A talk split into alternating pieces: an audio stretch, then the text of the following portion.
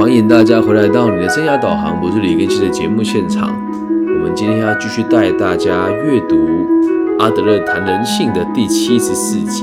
我们今天的题目定为经典案例都差不多。那我们的这个阿德勒谈人性的这本书呢，取材的是在台湾地区由远流出版社出版，林小芳老师翻译的版本。那我们现在进行的是在这个激进型人格，呃，非激进型人格里面的第二种人格特质，叫做怯懦的上半部。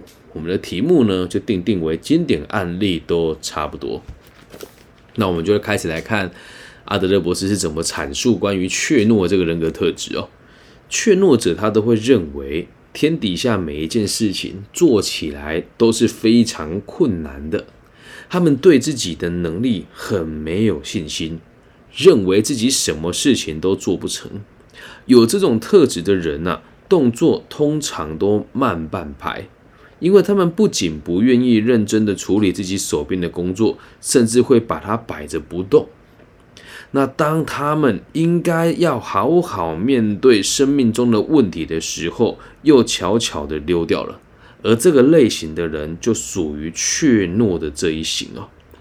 听到这边有没有想到你身边有某一些人就是有这种特特质啊？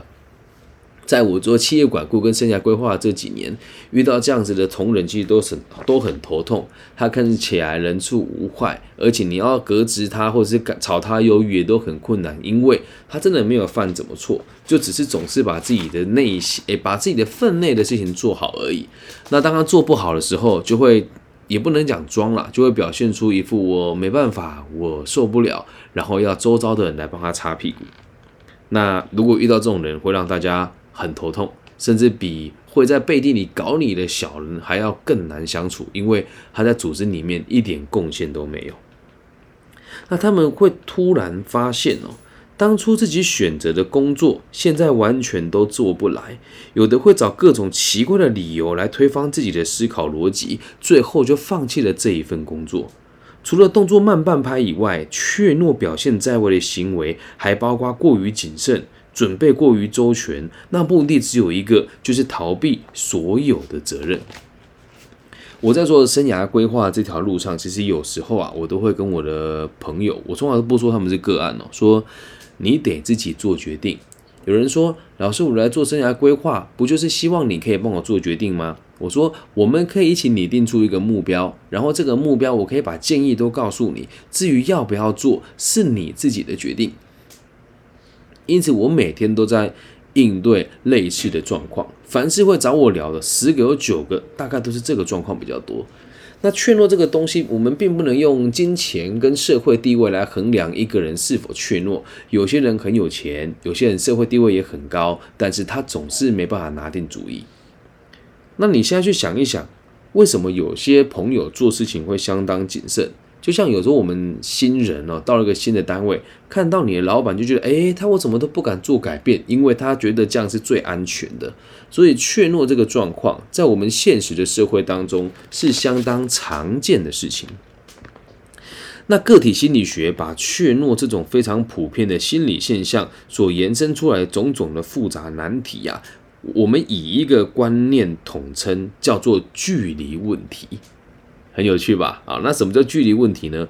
这是一种视角啊，会有助于我们冷静判断一个人以及衡量这个人距离顺利解决人生的三大课题这个目标还有多远？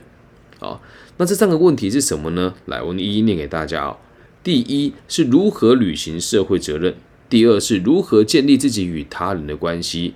这个人与他人互动的方式是否正确？有没有造成妨碍？那第三呢，就是涉及职业与工作、爱情与婚姻。来，这个地方我要跟大家解释一下。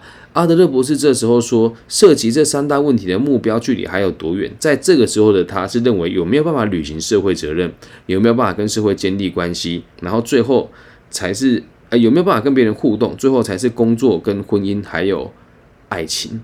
哦，所以在这边，他到最后在《自卑与超越》当中就提出，人类的三大课题就是工作、交友跟爱情，是从这个地方衍生出来的。那既有这三个问题呢，我们就可以对于一个人的人格略知一二，同时还可以收集到利用这些资讯来帮助自己了解人性。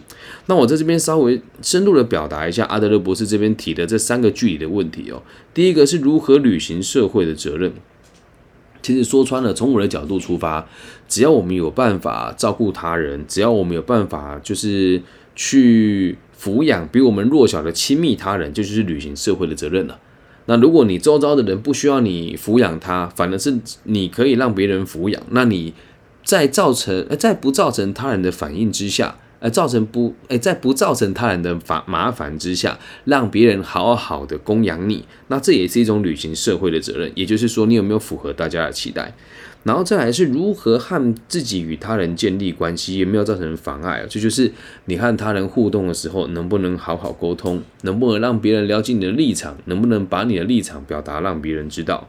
而第三个就是我们的三大课题，有没有办法把我们的工作、交友跟呃？爱情还有婚姻都搞得清清楚楚、明明白白。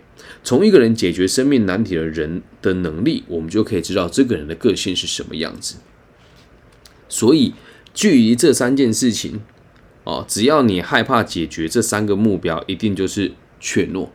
啊，那就像我们现在在后末世哦，现在大家所广为人知的阿德勒认为的人的三大限制，就是活在地球表面，你我都是彼此的一部分，对。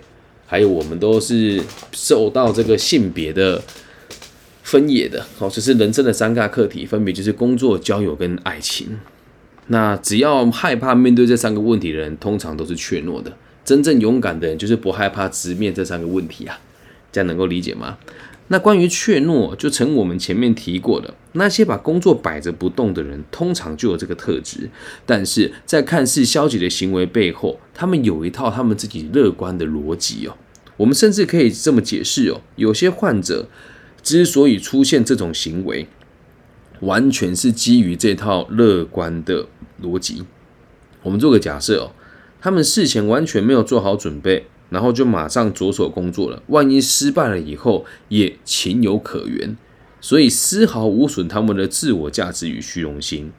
因此，这种情形让他们很有安全感，就好像他们在表演走钢索一样，但知道下方有一个防护网在保护着自己，即使摔下去了，也什么事都不会有。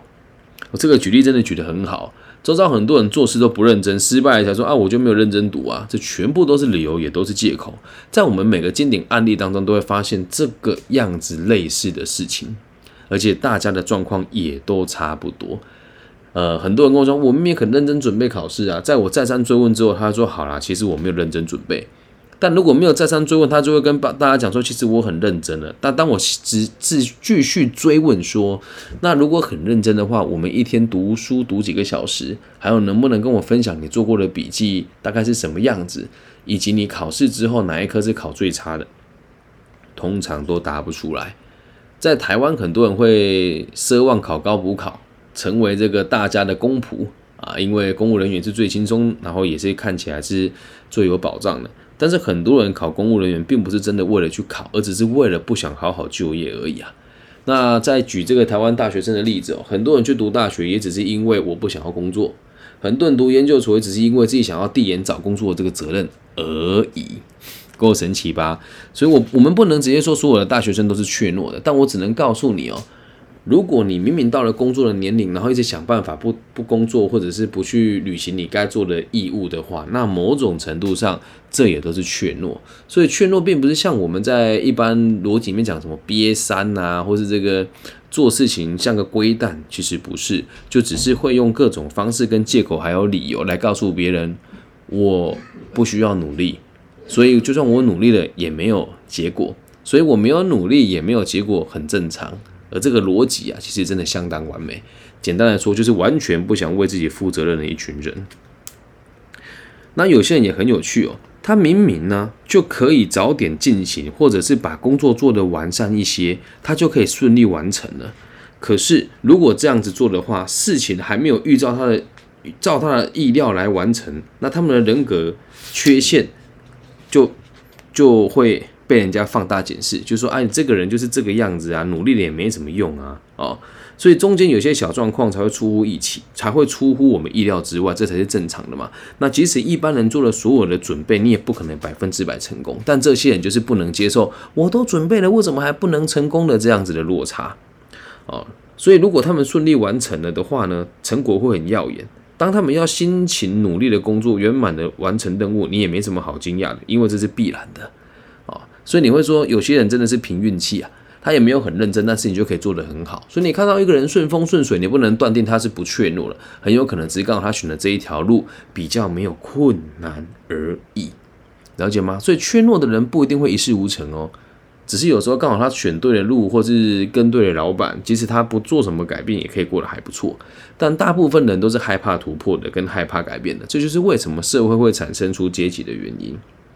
好，那我们可以再假设一个状况哦，这样子的朋友如果工作的起步很晚，或者是只做了一点点，还是事先准备的不够充分，而最后问题还是可以顺利解决的时候，他就会觉得哦，你看。别人那么困难的事情，我这样子闭着眼睛随随便便都可以做得到，那这样子是不是 真的是两全其美呢？从某种程度上来说，这真的是很聪明的做法。对啊，你看我们认真做事不一定会有结果，有的人就很害怕面对这个认真的还没有成功的这个状态。那有的人就是会说，哎，我没有很认真啊，但我就表现得很好。所以只要做事情不敢尽心尽力去承担后果的人，都可以说是怯懦的。在生涯规划的这个辅导经验里面哦，这样子的个案真的是非常经典，每个人的状况都如出一辙。呃，我先把它讲完，再跟大家分享我的解方是什么。我们上述的这些东西啊，就是内心世界。施展的迂回策略所带来的好处，迂回的策略。不过，这样子迂回的策略啊，会无意间透露出当事人的企图心或者是虚荣心，同时这也会显现出人们喜欢扮演英雄的心态，至少自己会认同自己是英雄，制造出自己的自身能力强过别人的假象。那在下一集当中呢，我们会看待另外一种人哦，这种人会希望我们可以避开眼前讨论过各种问题，因此他们会为自己聚到制作了非常多的麻烦，到最后就什么都不处理了，即便处理的态度也是犹豫不决。好，那这边我们下一集再跟大家谈，这边我会先做个中断，因为我想要跟大家分享，就从我的角度出发哦，这样子的人我们该怎么帮助他？其实你会发现一件很有趣的事情哦，大部分会去找心理咨商师或是找人家做心理疗愈的朋友，都是因为不敢为自己负责任，然后甚至是觉得有的更离谱，是因为我没有朋友，我想要花钱请人家跟我聊天，我都会开玩笑讲说，那不如去酒店，你的收入还还会比，你觉得你付出的可能还便宜一些些。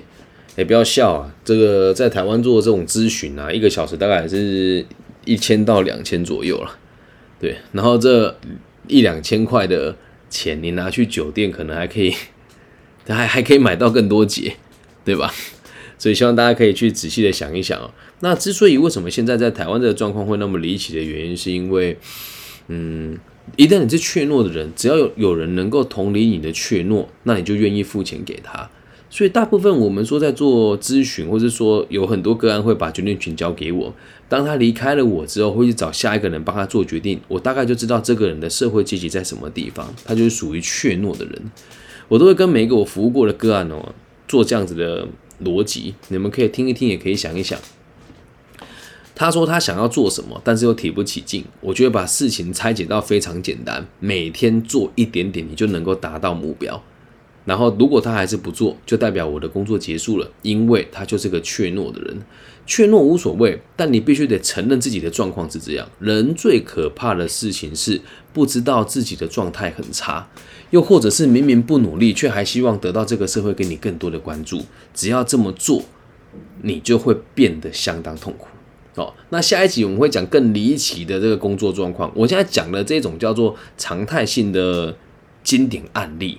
通常都是不敢为自己做决定，然后要不然就是做了之后呢，也不尽心尽力，然后就说这个也不是我喜欢的。所以每个找我谈的个案，他说老师我上一份工作不顺利啊，然后同事霸凌我啦，我都会告诉他哦。那你觉得为什么大家不大霸凌别人，只霸凌你呢？还好不做心理智商的。如果我在辅导中心讲出这种话，那可能人家就会说我很独断。可是回归到根本哦，就是刚刚我在使用一个直播平台的时候，听到里面有心理师在说什么，我们应该要让自己的感觉被承接住，然后把感觉修正好了，再来想下一步我们该怎么做。人的价值啊，不能完全都用现实的价值来衡量你。其实我们都知道，每个人都有他的独特之处。那这种话就是告诉你，你不用有价值啦，反正大家就活该要听你的。只要你说你怯懦，就大家都应该要要服你。这个想法就是相当偏差了。你说每个心理师都这样吗？我只能告诉你哦，他鼓励你让大家知道说我有什么病症，然后说那你可以借由这个精神科医师的这个开立啊，然后让大家知道你是需要协助的，这就是某种程度上在操控别人的做法。而且很多人都会告诉我说，我去看精神科医师是我自己的决定，其实不是。仔细回溯起来，都是有人引导他们去做这件事的。所以有很多人引导大家成为怯懦的人，不要做决定，把决定交给别人，找谁呢？心理师跟职业顾问。那做的不好，就是我们的责任了。啊，这是一件很可怕的事。你说那这么吃力不讨好，是怎么大家愿意做呢？呃，我先讲大部分人的想法，就是因为大家不想自己做决定，付了两千块就觉得两千块虽然有点贵，但这个专家帮我做决定了。如果再过得不好，就是专家的错，不是我的错。哦，这是一种人的立场。那我的立场是，既然这样，我就要解决你的问题，所以我不收你的钱，我只希望我可以解决你的问题，就这么简单。那因此哦，我们这种工作人就应运而生了。那你说，那你靠什么赚钱呢？我靠什么赚钱？其实自媒体有赚到一点，然后我也会输出人才到企业里面。很多人会经过我这一套逻辑的分析之后，就突然发现自己过去真的是错的很离谱。呃，前几天在一个山区有个个案就是这样，三十六岁的工作还是不稳定，然后他的服务人员跟我说，他一直都状态不是很好哦。一个三一个三十八岁的大哥，然后他说，哎。那他今天下午就准备去那个铁工厂面试，你是怎么做到的？因为他说他们接触很久嘛。我说我就很认真的问他，我说你现在这个状况，应该也知道之前工作都做的不是很稳定吧？他说对啊，确实是不稳定啊，只是那时候我也没有想做啊。我说我没有说那时候，我想要说问你现在，如果现在能够让你重复一样的事情，你会愿意好好面对吗？他说其实会。我说那为什么之前你没有这个想法？他说：“因为如果承认自己不对是很丢脸的事情。”我说：“那为什么跟我承认你不觉得丢脸？”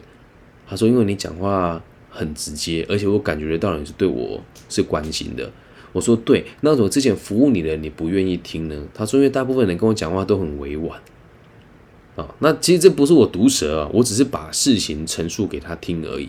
所以如果你真的想要往这条路走，就分成两个流派：一就让这些人越来越害怕，越来越依赖你的付出，然后赚他的钱。然后二就是知道事情的原委，帮他解决这个问题，然后等他变得更好了之后，他自然会回馈给你。这样了解吗？以上就是这一集全部的内容喽。怯懦的人，哈，普通的怯懦程度跟一般般人家对我的心态，大概就是这个样子。而所有在我看到的轻症的心理学或者是辅导之上的个案，还有就业辅导的个案，大部分的状况也都是这样。只要让他们唤起原本的这个。这个想法，让他们知道人生的三大课题是工作、交友跟爱情，让他们能够直面这个问题，并且不要站在很远的角度来观望这个你应该要认真面对，而你却不面对的真实存在的课题，这样就可以让他们变得勇敢。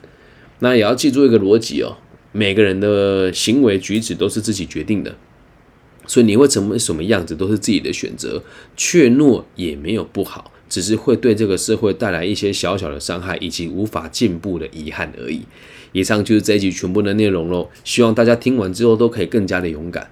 那最后跟大家讲，什么叫做勇敢哦？勇敢就是遇到问题的时候，相信自己可以解决的很好，即使这次解决不好，我失败过一两次之后回来，我可一定可以做得更棒。这个才是勇敢，懂吗？在挫败中学习成长，逞凶斗狠不是勇敢。然后在大家面前大放厥词、口若悬河也不是勇敢，真正的勇敢其实是很内敛的。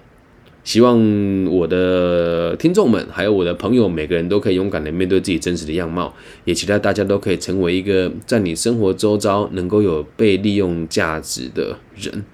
一旦你能够被利用了，你就找不到怯懦的理由。那在我的这个下一集的专题哦，在 p o c k e t 里面可能会比较早更新了，但是以直播平台就有下一集要录的。我要跟大家分享的主题其实很有趣哦。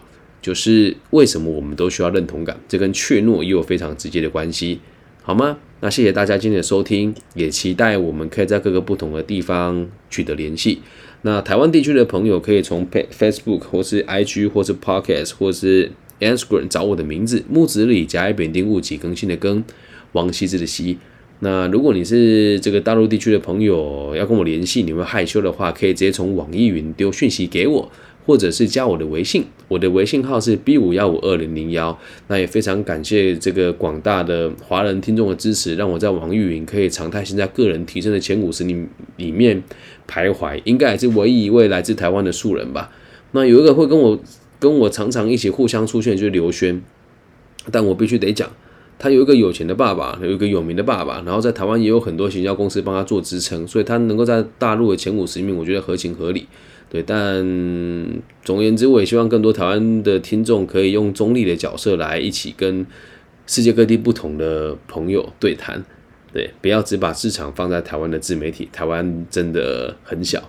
虽然台湾的市场还不错，但台湾真的很小，好吗？把眼界放大，不要害怕面对真实的生命问题。